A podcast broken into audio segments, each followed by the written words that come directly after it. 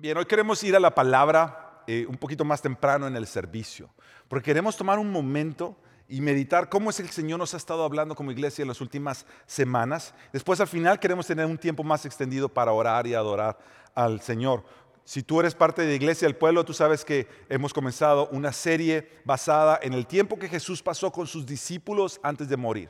Le hemos llamado el aposento alto, cinco horas con el maestro, porque la Biblia nos enseña que lo último que Jesús hizo fue pasar un tiempo con sus discípulos antes de que su pasión, antes de que viniera ser arrestado, antes de ir a la cruz para morir por nuestros pecados, Jesús pasa un tiempo de calidad con sus discípulos. Y nosotros tenemos acceso a lo que Jesús les dijo y que Jesús les habló en, los capítulos de Juan, del 13 al 17. Hoy entonces estamos siguiendo con Juan 14. Ah, Pastor Aníbal predicó la semana pasada el principio de Juan capítulo 14 cuando Jesús les dice, no se turben, si creen en Dios, crean también en mí, hablando de cómo él el Señor nos llama a no tener miedo, Él nos está preparando morada para estar con Él.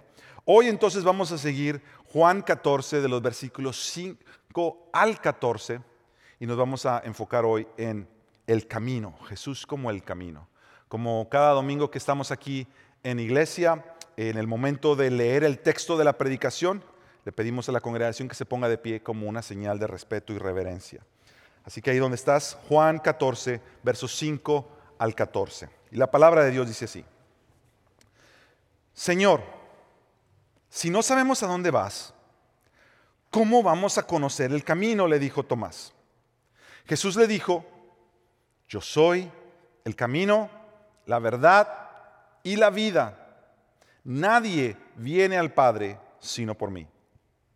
Si ustedes me hubieran conocido, también hubieran conocido a mi Padre. Desde ahora lo conocen y lo han visto. Señor, muéstranos al Padre y nos basta, le dijo Felipe. Jesús le dijo, ¿tanto tiempo he estado con ustedes y todavía no me conoces, Felipe? El que me ha visto a mí, ha visto al Padre. ¿Cómo dices tú, muéstranos al Padre? ¿No crees que yo estoy en el Padre y el Padre en mí? Las palabras que yo les digo, no las hablo por mi propia cuenta, sino que el Padre que mora en mí es el que hace las obras. Versículo 11. Créanme que yo estoy en el Padre y el Padre en mí. Y si no, crean por las mismas obras. En verdad les digo, el que cree en mí, las obras que yo hago, Él las hará también. Y aún mayores que éstas hará, porque yo voy al Padre. Y todo lo que pidan en mi nombre, lo haré para que el Padre sea glorificado en el Hijo. Si me piden algo en mi nombre, yo lo haré. Esa es la palabra del Señor. Gracias iglesia, puedes sentarte. El mundo en el que estamos viviendo hoy en día es un mundo que básicamente se está haciendo la misma pregunta que se hacían los discípulos en esta ocasión frente a Jesús. Cuando Jesús les dice en los versículos anteriores del mensaje del domingo pasado, les dice, yo me voy a preparar lugar para ustedes, pero voy a regresar para que donde yo esté, ustedes también estén. La pregunta de Tomás, que siempre era el que sacaba las preguntas, Tomás era siempre el que quería estar seguro de que había entendido. Hay algunos de nosotros que simplemente necesitamos que nos digan qué hay que hacer y lo hacemos, pero hay otros de ustedes que quieren instrucciones específicas dime exactamente lo que tengo que hacer. Bueno, Tomás era de tu equipo. Tomás quería saber exactamente lo que tenía que hacer. Y Tomás le pregunta a Jesús, bueno, espérate Señor, si no sabemos a dónde vas, ¿cómo vamos a saber el camino hacia dónde vas? Y básicamente la pregunta que, que Tomás está haciendo junto a los discípulos, junto a los discípulos es esta. ¿Hacia dónde vamos? Si tú dices que te vas y ya no vas a estar con nosotros como nuestro líder, ¿para dónde vamos? ¿Hacia dónde vamos? Tú y yo hemos sido testigos de cómo el mundo está cambiando frente a nuestros ojos. Hoy estamos viviendo un mundo completamente diferente al que estábamos viviendo en enero del 2020. Cuando oíamos de este virus que estaba por ahí, pero nunca había llegado tan cercano como estamos ahora. Y cómo eso ha traído tantos cambios. No solamente en la manera que nosotros estamos desarrollando nuestro día a día. La escuela, por ejemplo, cómo nuestros hijos van a la escuela o hacen escuela desde la casa, tu trabajo, si lo estás haciendo todos los días donde siempre lo hacías o si ahora parte de tu semana lo haces desde casa. Ha cambiado toda la manera en que nosotros hacemos, la manera en que nos comunicamos, la manera en que adoramos. Hablando de algunos de nuestros hermanos que todos no pueden estar acá por cuestiones de salud y nos están viendo y conectados y, sabiendo que están teniendo iglesia con nosotros a la distancia. Y, y cómo nosotros nos adaptamos a todo esto. En medio de esto, políticamente el mundo ha estado pasando por cambios. Esta nación misma la semana pasada acaba de tener cambio de administración política. Y en medio de todo esto la gente se pregunta, se hace la misma pregunta, ¿hacia dónde vamos? ¿Qué sigue? Después de 2020, ¿cómo se supone que debemos de vivir? ¿Cómo es la vida? Si tú te das cuenta,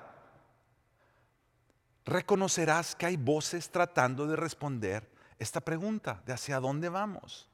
La cultura entonces te trae sus propuestas y te dice que en estos últimos tiempos sobre todo uno tiene que buscar antes que nada tu bienestar interior, porque cada vez más la cultura en la que vivimos se vuelve completamente individualista. Todo es acerca de mí. Todo es acerca de mí y lo estamos viendo en la cultura en todas las áreas, desde los, desde los anuncios comerciales hasta la manera en que nosotros desarrollamos la vida en los medios sociales. Toda esta cultura en la que tú y yo vivimos globalmente es una cultura completamente individualista y que te dice, olvídate de todo.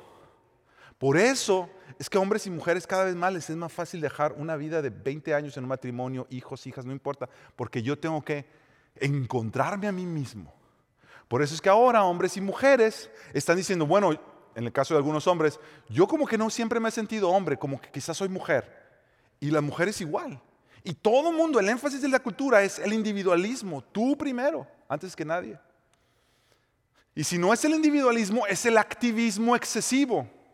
Es el sentir que si tú no dices cómo están las cosas mal en la cultura, si no, si no te, te, vuelcas a ser un activista en todas las áreas, de, ya sea de, de la de la, la, política, globalización, la justicia, si el calentamiento global, lo que sea, hay que hacer algo para salvar el mundo. Y en ese sentido tú dices, bueno, ellos no son individualistas.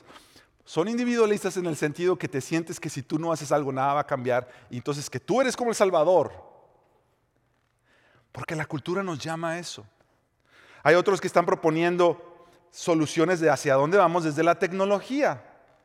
La tecnología se supone que nos debía ayudar a los seres humanos a hacer mejor las cosas. Pero ahora la tecnología está desarrollándose tan rápido que la tecnología actual ya no está solamente ayudándote a hacer mejor, tu trabajo. La tecnología actual te está robando el trabajo. Porque entonces ahora, en vez de contratarte a ti, ya contratan a un robot, a una inteligencia artificial para que haga lo que tú siempre has hecho. Y la tecnología está creciendo tan rápido, tan rápido. Mira, esta semana mi hijo me enseñó un, en, un, un, post en medios sociales donde un muchacho está hablando de qué tan rápido está hablando, creciendo la tecnología y su punto era que con esta inteligencia artificial que ahora estamos empezando a ver, donde las máquinas están programadas para pensar por sí mismas y aprender por sí mismas de lo que se les está, la información que se les está dando. El muchacho está dando sus puntos acerca de cómo eso está creciendo y, es peligroso porque está quitando trabajos. Y entonces dice, déjame leerte esto. Y él lee un párrafo donde está diciendo que la inteligencia artificial nunca va a poder superar la manera en que el cerebro humano piensa, crea, aprende de la vida, disfruta de las cosas a su alrededor. Y después de que lee todo ese párrafo que estaba súper lindo hablando de cómo el ser humano es, es el ser más especial, al final nos dice, ese párrafo que te acabo de leer lo escribió un robot, una máquina, por sí misma. Imagínate eso, lo más irónico de todo. Y está creciendo eh, desproporcionadamente. Nosotros hemos visto la tecnología como, como una bendición siempre, claro. Es por la tecnología que podemos estar conectados con otros hermanos y hermanas en otros lugares. Pero en las últimas semanas y aún meses nos estamos dando cuenta que la tecnología está controlando nuestra vida y que las grandes empresas tecnológicas están cada vez más queriendo controlar no solamente toda la información acerca de ti, pero lo que vas a hacer y cómo lo vas a hacer. Y ahora están teniendo el poder de censurar a quienes ellos quieran censurar, porque al final de cuentas son compañías. Y tú te das cuenta que eso está creciendo tan grande. Y ellos están proponiendo que para ser mejores en el mundo hay que crecer más en tecnología. ¿Hacia dónde vamos? Hacia una sociedad más conectada, que al final nos está desconectando más. Y vemos también los partidos políticos, hablando de hacia dónde vamos y cada uno nos muestra su propuesta de qué es lo que debemos de hacer, hacia dónde, dónde debemos de ir. Y cada vez más las posturas políticas están yendo a extremos, o extremos de derecha o extremos de izquierda. Y nosotros estamos aquí tratando de discernir como creyentes, Señor, para dónde vamos. Y si tú te vas con los de un lado y dices, no, es que yo, yo no quiero que me cuenten con aquellos que están de aquel lado siendo tan extremadamente... Ah, exagerados en la manera en que están hablando de esto y tampoco estoy con los de aquel lado. ¿Y entonces dónde vas? Pero lo que estamos viendo cada vez más es que la política y los partidos están diciendo tienes que irte a creer con nosotros o si no estás completamente en contra nuestra. ¿Hacia dónde vamos? Pregunta el mundo. Y la política dice necesitamos mejores gobiernos. Y nosotros como creyentes nos damos cuenta que ahí no está la solución. Finalmente, déjame darte un ejemplo más. La religión misma. No estoy hablando del Evangelio, pero la religión, las instituciones religiosas, cada vez más están diluyendo sus mensajes porque están perdiendo miembros.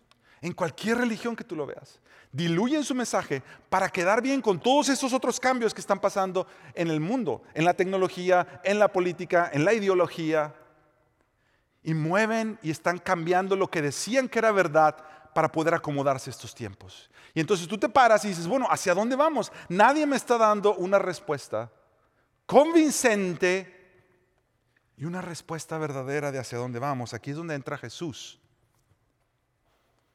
a decir, yo soy el camino. Porque mira, la palabra del Señor, si en algo es clara, la palabra me enseña que hay caminos que parecen derechos.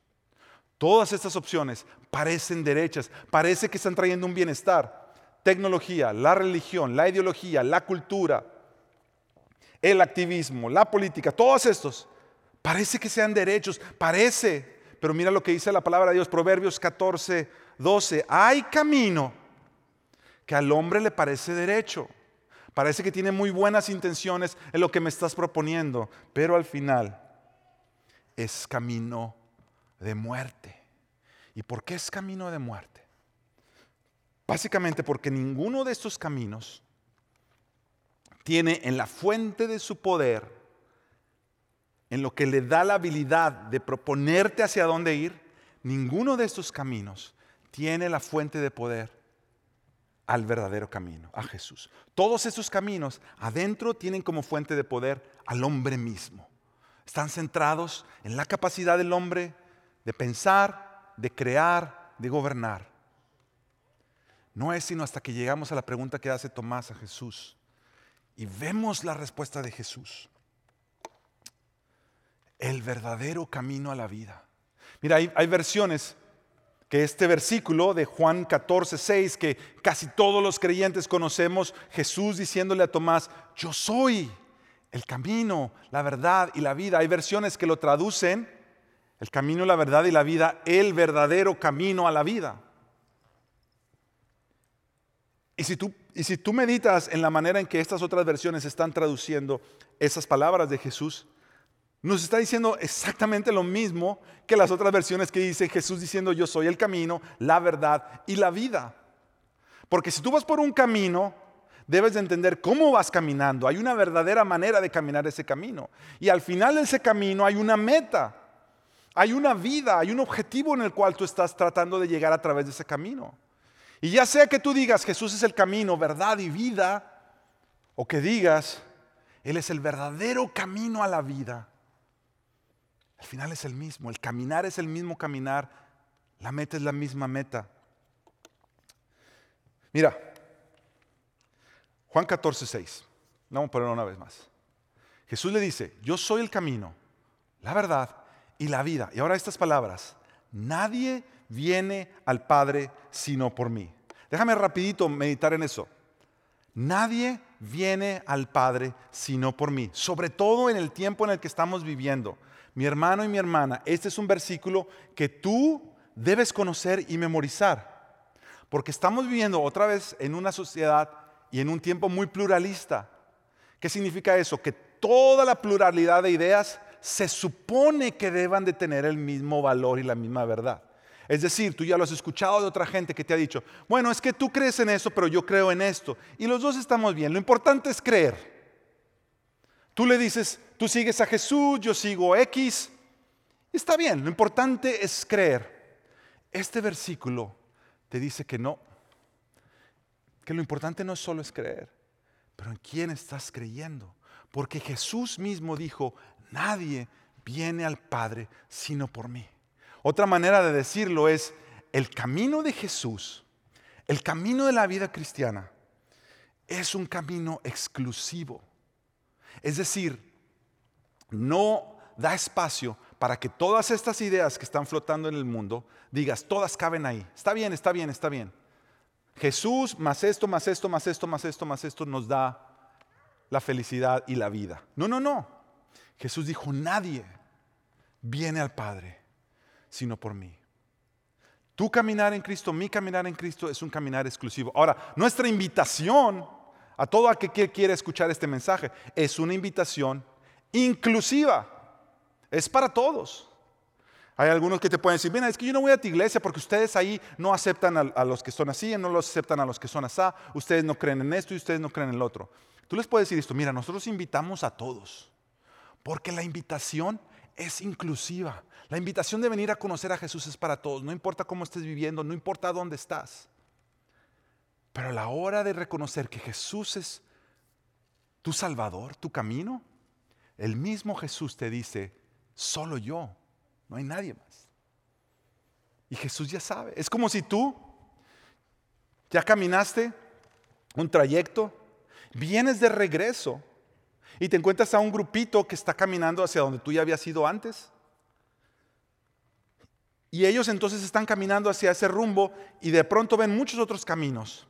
Y tú les dices, ¿saben qué? No se vayan por allá, no se vayan por allá, váyanse por este, porque este sí los va a llevar.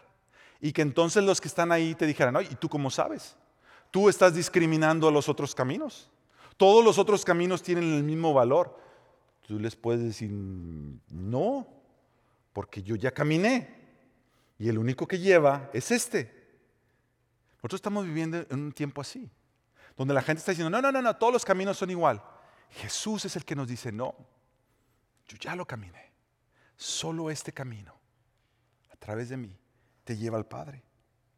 Ahora, hablando del camino, el Nuevo Testamento habla mucho de caminos y menciona mucho el camino. Y la mayoría de las veces estaba estudiando un comentario que dice que hay más de 100 veces una vez, para ser específico, que la palabra camino en el griego se, se usa. La palabra en griego es hodos, H-O-D-O-S, que significa una vereda, una senda, un camino. Y en la mayoría de estas 100 veces que se mencionan en el Nuevo Testamento tienen que ver con eso, con una senda, con un trayecto que te lleva hacia cierto destino. Pero 46 de las veces que se menciona esa palabra no tiene que ver literalmente con una senda o con una vereda pero tiene que ver con la manera en que tú haces algo o aprendes algo. Esto es más fácil de entender en inglés, porque en inglés la palabra way, the way, no solamente significa un camino, una vereda, pero significa la manera de hacer algo, ¿verdad? ¿Cuál es la manera de tocar un instrumento? What's the way of playing that instrument? En español nosotros usamos manera mucho más, no usamos el camino, no decimos, ¿cuál es el camino para aprender este? Lo podemos entender, pero no lo usamos comúnmente. Pero en el griego estaban la misma palabra para ambas cosas. La manera de algo. Es como que Jesús les está diciendo aquí, la manera de vivir. Y es aquí donde nosotros como creyentes necesitamos aprender algo básico en nuestra fe. Pero yo considero que en la iglesia hemos hecho énfasis más solamente en un aspecto. Cuando Jesús dice que Él es el camino, él sí se está refiriendo a que Él es el único Salvador. cuando Él dice, nadie viene al Padre sino por mí. Jesús se refiere, Él es el camino al Padre, Él es el Salvador del mundo. Si tú crees en Él, vas a llegar al Padre, vas a encontrar la vida. Pero no solamente significa eso, que Jesús es Salvador.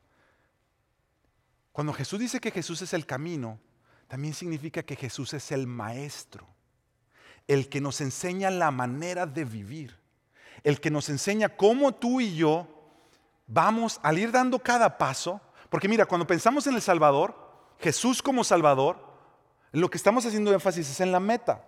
Si Jesús es mi Salvador, yo voy a caminar por Él, Él me va a llevar al Padre. Un día cuando yo muera, voy a estar en presencia del Padre y voy a poder estar ahí por Jesús. Él es mi salvación, Él es mi camino. Y yo te digo, amén. Eso es lo que la Biblia enseña.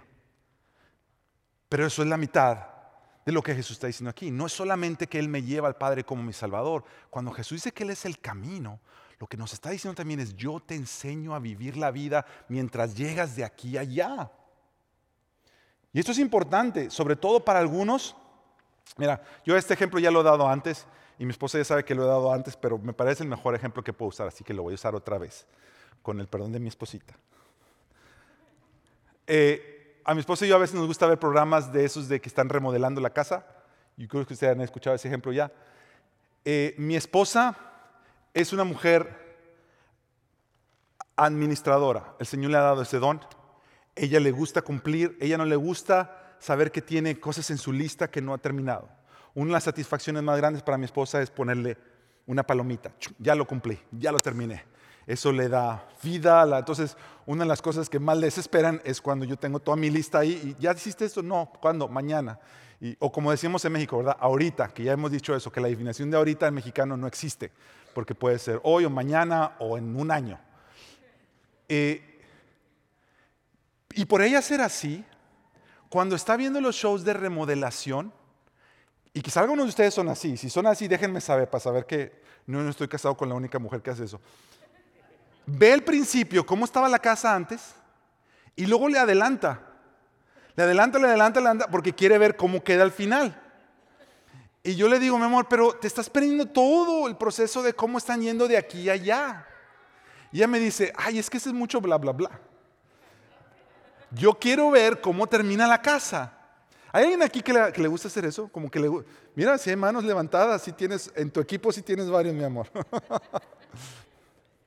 Eso sucede porque en el corazón tú quieres saber cómo termina la historia. Y quieres saber que la historia tiene un final feliz. No hay nada de malo en eso. No hay nada de malo. El problema es que cuando vienen situaciones en la vida, tú estás pasando y quisieras de alguna manera adelantarle porque quisieras ver cómo va a terminar esto. Y la vida muchas veces no es así. La vida, de hecho, no, no es así nunca.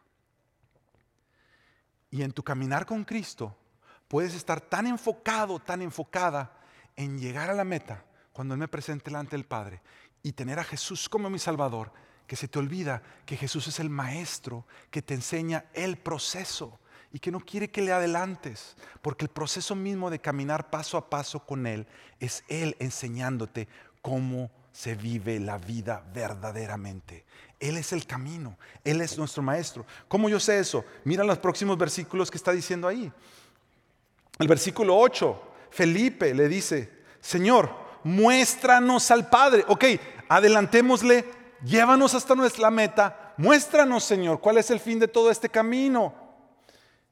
¿Qué le dice Jesús en el verso 9? Jesús le dijo, tanto tiempo que he estado con ustedes y todavía no me conoces, Felipe. El que me ha visto a mí, ha visto al Padre. Es como que Felipe le está diciendo, ok, Señor, ya entiendo, ya entiendo. Tú eres el medio, tú eres el camino y, enséñanos el fin de a dónde estamos yendo a través de ti. Y Jesús le está diciendo, no, no, no, Felipe, yo no soy el medio para llegar a un fin. Yo soy el medio y yo soy el fin. Yo soy todo. Yo soy el camino, no solamente para darte algo. Yo soy lo que tú anhelas al final, estar contigo aquí mismo, paso a paso. Y mira lo que Jesús les dice. En el verso 11, les dice estas palabras. Créanme, créanme lo que les digo. Créanme que yo estoy en el Padre y el Padre en mí. Es lo mismo. Hacia donde vamos al final de conocer al Padre y el estar aquí conmigo es la misma vida. Como tú vas a disfrutar al Padre, estás disfrutando mi presencia ahora. Créanme, y dice esto, que yo estoy en el Padre y el Padre en mí. Y si no, crean por las obras mismas. Y esto tiene mucho, mucho peso en lo que estamos viendo cuando Jesús le está diciendo de que Él es el camino. Créanme por lo que yo hago. Porque tenemos que recordar una, recordar una cosa. En aquellos tiempos en los que Jesús vivía con los discípulos, proliferaban los rabís o los rabinos. Un rabí o un rabino era un maestro espiritual. Un maestro espiritual al cual tú seguías. Tú te volvías su discípulo, su aprendiz, si es que querías ah, seguir la manera de vivir de este rabí o de este rabino.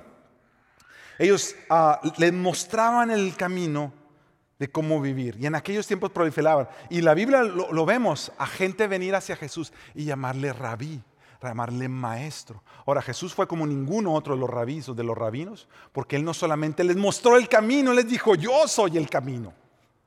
No es nada más que te muestro dónde vayas, pero mírame a mí. Jesús quería que ellos supieran que el verdadero camino a la vida no solo te lleva a la vida, pero es el proceso de andar en ese camino que es la vida misma. Es no solo lo que Jesús te podía dar al final, pero era el estar con Él paso a paso. Y Jesús en este versículo les dice que no solamente quiere que le crean por sus palabras, pero quiere que le crean también por sus obras. Atención aquí, atención aquí. Porque tan importante era lo que Jesús les decía como lo que Jesús hacía. Y de hecho Jesús tiene queja de los religiosos de ese tiempo, que eran los maestros y eran los rabinos religiosos, que a la gente le decían una cosa del púlpito o de donde sea que estaban enseñando la palabra de Dios y con sus acciones hacían lo contrario. Y si hay una cosa que a Jesús le molestaba, era eso.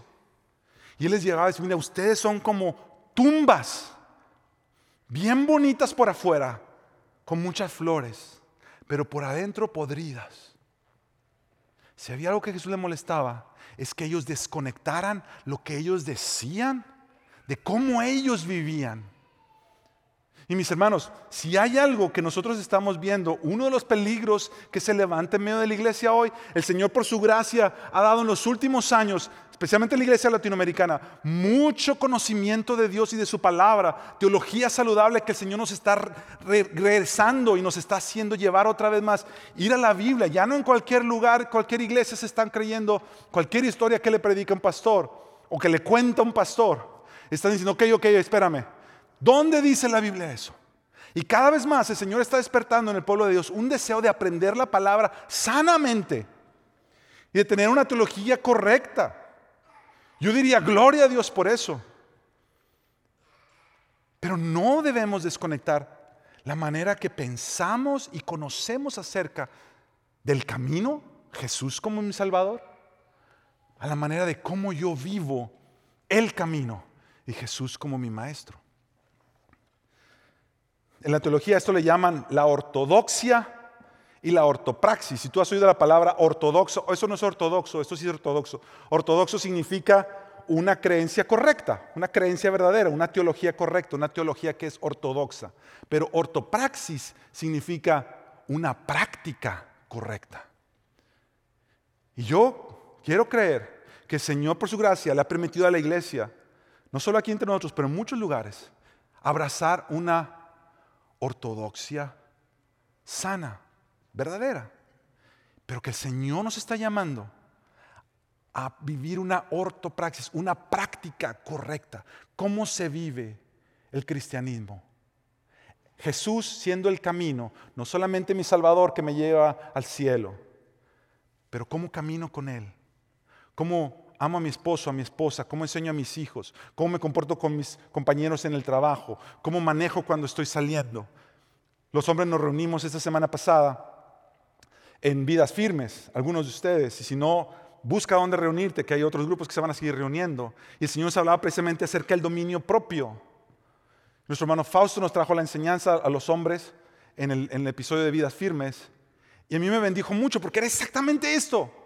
Es cómo yo vivo mi vida, siendo guiada por el Espíritu Santo. Y no solamente es conocer, sino cómo, cómo la vivo, cómo la pongo en práctica.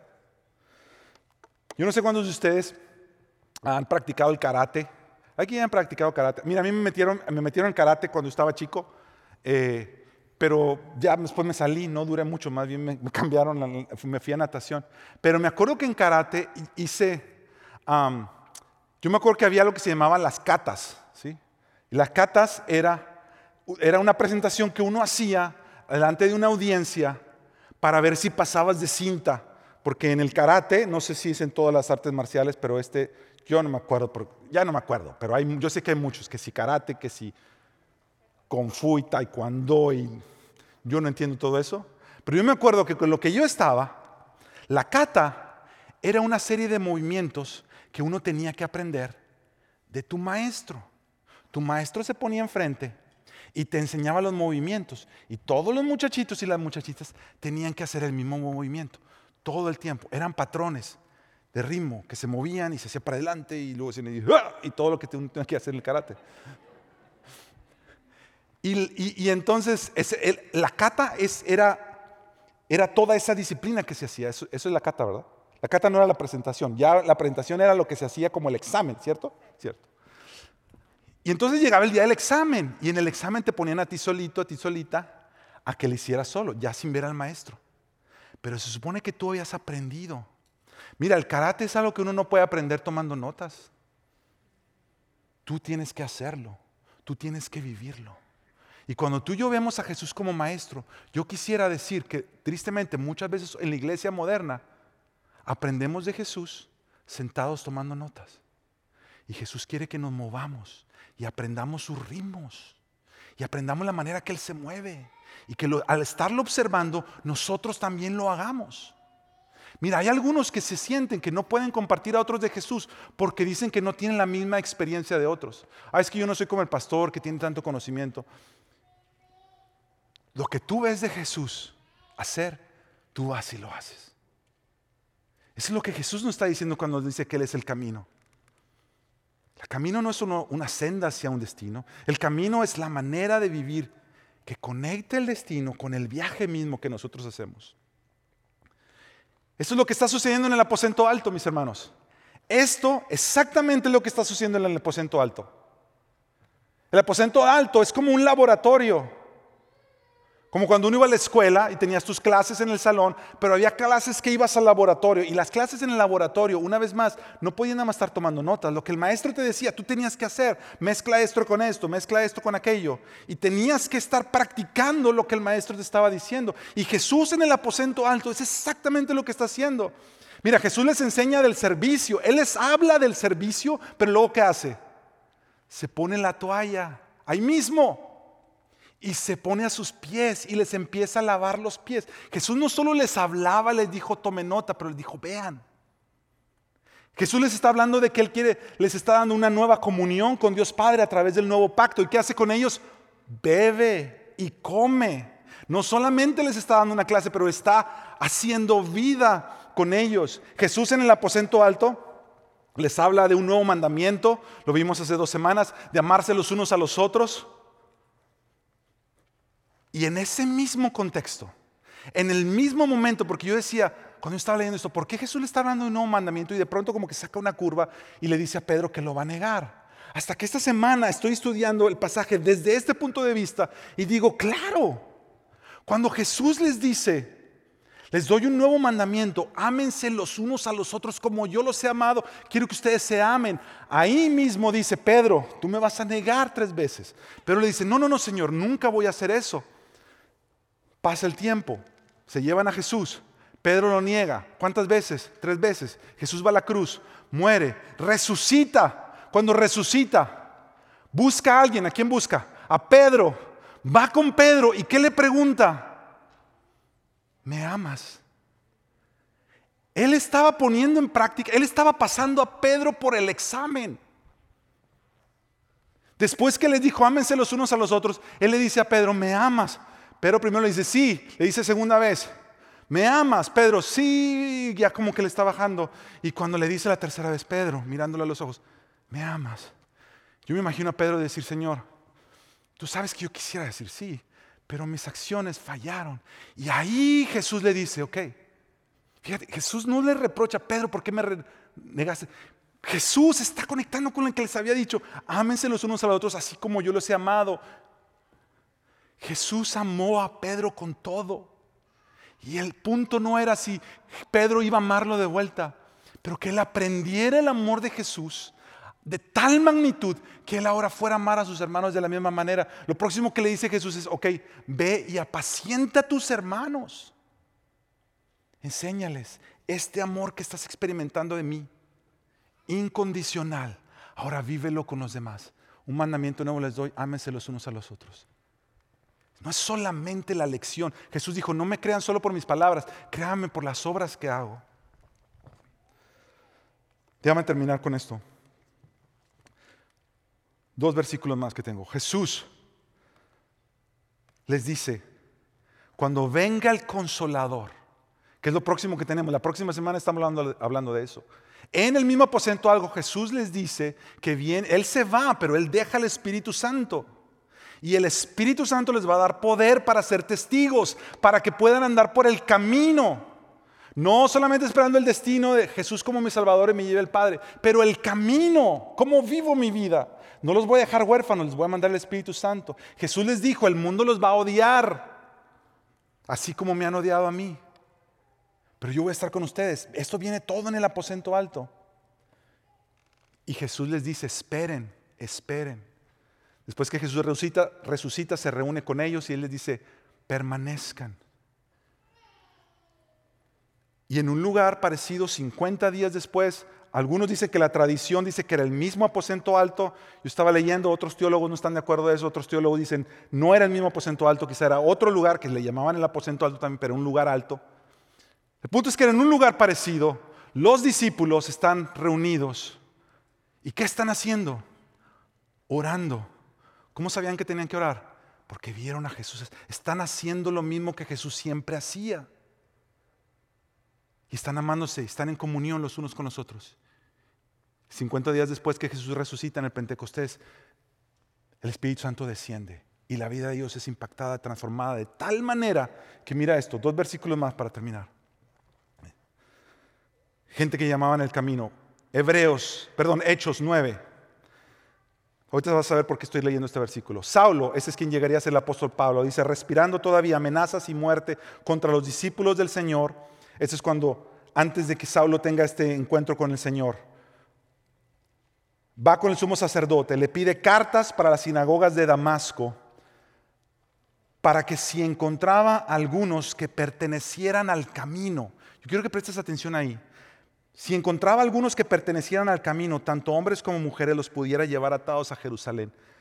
Saulo, antes de convertirse, lo que se estaba dedicando era perseguir a este grupo de hombres y mujeres que les llamaban los del camino. Y de hecho no es el único lugar en, en, el libro de los Hechos donde se le conoce a los primeros cristianos como los del camino. A los cristianos no se les llamó cristianos desde el principio, al principio se les llamaban los del camino. Era gente que se conocía como los del camino. ¿Y sabes por qué? Porque decían, ellos están haciendo como hacía su maestro. No solamente sabían, pero vivían. Último versículo. Cada año, cada año yo trato de buscar un versículo que el Señor hable a mi vida, que ese sea como el versículo que me centre durante todo el año. Los primeros días de este año eh, tomé un tiempo para buscar al Señor y no sentí que me dio ningún versículo, no tenía un versículo para el año. Esta semana que estaba estudiando esto, me topo con este próximo versículo que les voy a leer. Pedro y Juan, que entonces ahora están en el camino, son del camino, los que les llaman del camino, estaban yendo a la oración, al templo, porque lo hacían, porque su maestro lo hacía, siempre oraba. Y cuando van se encuentran a un paralítico y le dicen, mira, no tenemos plata, no tenemos oro, pero lo que tenemos te damos, lo que tenemos te damos, en el nombre de Jesús levántate. Y yo cuando estaba leyendo esto y estoy teniendo, conectando todo como Jesús el Maestro, digo, claro, ¿de dónde sacan Pedro y Juan eso? Pues de Jesús que levantó a los paralíticos. Y este muchacho se levanta y empieza a andar. Y esto es lo interesante, los religiosos, los religiosos, que eran los que trataban de estipular todo, empiezan a decir, ¿cómo es posible? No, no, no, no, esto no puede ser Dios. Y van y mandan traer a Pedro y a Juan. Y cuando traen a Pedro y a Juan, esto es lo que dice Hechos 4, el principio de Hechos, Hechos 4. Esto es lo que estaban viendo ellos al ver la confianza. Otras versiones dicen de nuevo, valor, valentía, dicen otras versiones. Al ver la confianza de Pedro y de Juan y dándose cuenta de que eran hombres, mira esto, sin letras y sin preparación. Y eso era lo que más me tocaba al estar leyendo esto. Porque estos son los religiosos, estos son los estudiados, esos son los teólogos de ese tiempo, que decían, Dios no puede obrar de esa manera. Y están tratando de estipular. Y agarran a estos muchachos y ven que estos muchachos, Dios está moviendo en la vida de estos muchachos, porque ellos estaban caminando con Jesús. Y dicen, se dieron cuenta que eran hombres sin letras, sin preparación y se maravillaban y reconocían que esos hombres, que ellos habían estado con Jesús. Eso es lo que hacía la diferencia. Mira, yo no sé tú. Este va a ser mi versículo para este año. Porque yo no quiero estar del lado de los teólogos que están nada más diciendo, esto no puede ser Dios. Yo quiero verme con aquellos que se ven con todas sus deficiencias, viviendo en este país con un acento medio chueco cuando hablamos en inglés. quizá no somos los más, no tenemos PhDs, no somos los más estudiados. Y esta es mi oración para ti, iglesia, y mi oración para mí mismo. Que si la gente nos va a identificar, que nos identifique de esta manera. Esos son los que están con Jesús. Esos son los que están con Jesús y que eso provoque tal confianza en nosotros y tal valentía en nosotros, que nosotros podamos seguir las pisadas de nuestro Maestro, sus patrones, sus ritmos, la manera que él amaba. Más adelante le siguen haciendo preguntas. Y Pedro y Juan simplemente contestan esto. Nosotros no podemos dejar de decir lo que hemos visto y lo que hemos oído de su Maestro. Padre, en el nombre de Jesús, yo te pido ahora sobre nosotros como iglesia. Señor, Espíritu Santo de Dios, tú eres quien convirtió a este grupo, puñado de hombres que en un momento estaban corriendo, negando a su maestro, días después completamente valientes. Espíritu Santo Dios, tú fuiste la diferencia. Tú trajiste un poder sobre ellos, un denuedo, una confianza de proclamar el reino de Dios, no solo con palabras, sino con acciones. Espíritu Santo, tú quisieras moverte en nuestras vidas de tal manera que nuestras vidas sean un reflejo de lo que hizo el Maestro. Que a nosotros saber que Él es nuestro camino, sabemos, estamos seguros, que no es solamente una noción teológica en nuestra mente, pero que es una vida, que Él es nuestro rabí y nuestro maestro y nosotros somos sus aprendices. Enséñanos, Espíritu Santo, a vivir como Jesús vivía, amar como Jesús amaba a perdonar como Jesús perdonaba. Señor, yo te pido especialmente por aquellos y aquellas que se sienten inadecuados y descalificados para ser embajadores de tu reino. Y yo te pido, Señor, que ellos y ellas sepan que su fuerza no viene de lo que conocen, sino de a quien conocen. Y de ese maestro que nos enseñó que Él era el único camino, la única verdad, la única vida.